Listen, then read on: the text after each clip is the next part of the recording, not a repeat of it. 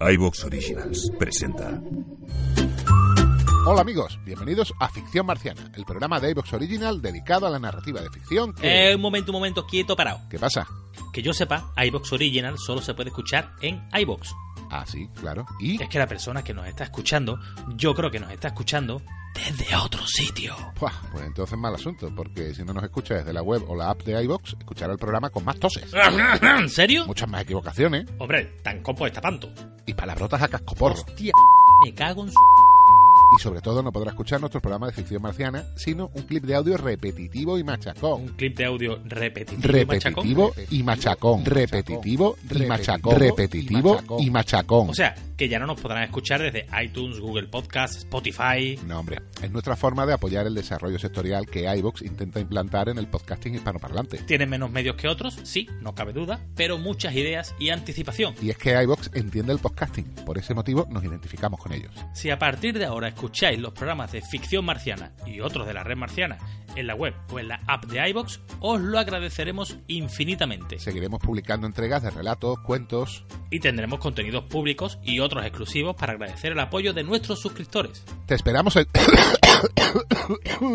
iVox. ¡Gilipichis!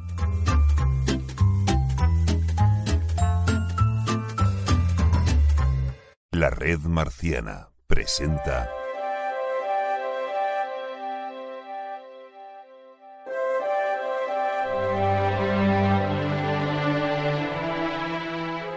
El Hobbit, una obra de John Ronald Reuel Tolkien.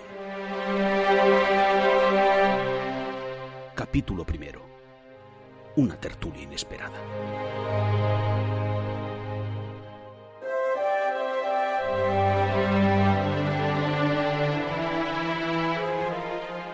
En un agujero en el suelo vivía un hobbit. No un agujero húmedo, sucio, repugnante, con restos de gusanos y olor a fango, ni tampoco un agujero seco, desnudo y arenoso, sin nada en que sentarse o que comer. Era un agujero hobbit, y eso significa comodidad. Tenía una puerta redonda, perfecta como un ojo de buey, pintada de verde, con una manilla de bronce dorada y brillante, justo en el medio. La puerta se abría a un vestíbulo cilíndrico, como un túnel. Un túnel muy cómodo, sin humos, con paredes revestidas de madera y suelos enlosados y alfombrados, provistos de sillas barnizadas y montones y montones de perchas para sombreros y abrigos. El hobbit era aficionado a las visitas. El túnel se extendía serpenteando y penetraba bastante, pero no directamente en la ladera de la colina. La colina, como la llamaba toda la gente de muchas millas alrededor. Y muchas puertecitas redondas se abrían en él, primero a un lado y luego al otro. Nada de subir escaleras para el hobbit. Dormitorios, cuartos de baño, bodegas, despensas, muchas, armarios, habitaciones enteras dedicadas a ropa, cocinas, comedores, se encontraban en la misma planta y, en verdad, en el mismo pasillo. Las mejores habitaciones estaban todas a la izquierda de la puerta principal, pues eran las únicas que tenían ventanas, ventanas redondas, profundamente excavadas que miraban al jardín y a los prados de más allá, camino del río. Este hobbit era un hobbit acomodado y se apellidaba Bolsón. Los Bolsón habían vivido en las cercanías de la colina desde hacía muchísimo tiempo, y la gente los consideraba muy respetables, no solo porque casi todos eran ricos, sino también porque nunca tenían ninguna aventura, ni hacían algo inesperado. Uno podía saber lo que diría un bolsón acerca de cualquier asunto sin necesidad de preguntárselo. Esta es la historia de cómo un bolsón tuvo una aventura y se encontró a sí mismo haciendo y diciendo cosas por completo inesperadas. Podría haber perdido el respeto de los vecinos, pero ganó... Bueno, ya veréis si al final ganó algo. La madre de nuestro hobbit particular... Pero... ¿Pero qué es un hobbit? Supongo que los hobbits necesitan hoy que se los describa de algún modo, ya que se volvieron bastante raros y tímidos con la gente grande, como nos llaman.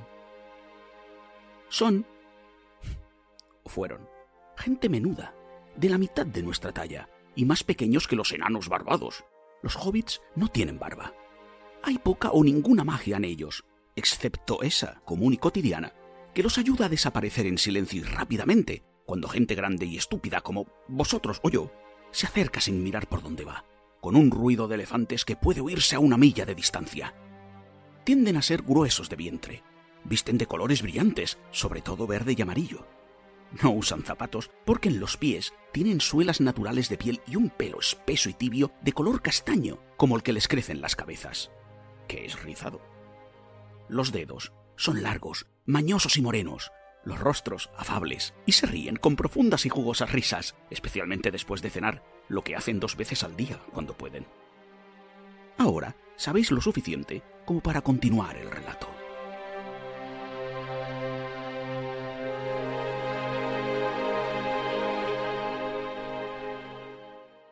El Hobbit, una obra de John Ronald Reuel Tolkien.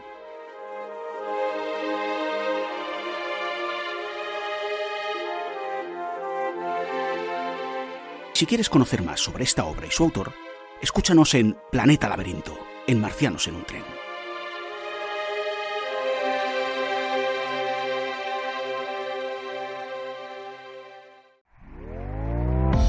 ¿Te está gustando lo que escuchas? Este podcast forma parte de Evox Originals y puedes escucharlo completo y gratis desde la aplicación de Evox. Instálala desde tu store y suscríbete a él para no perderte ningún episodio.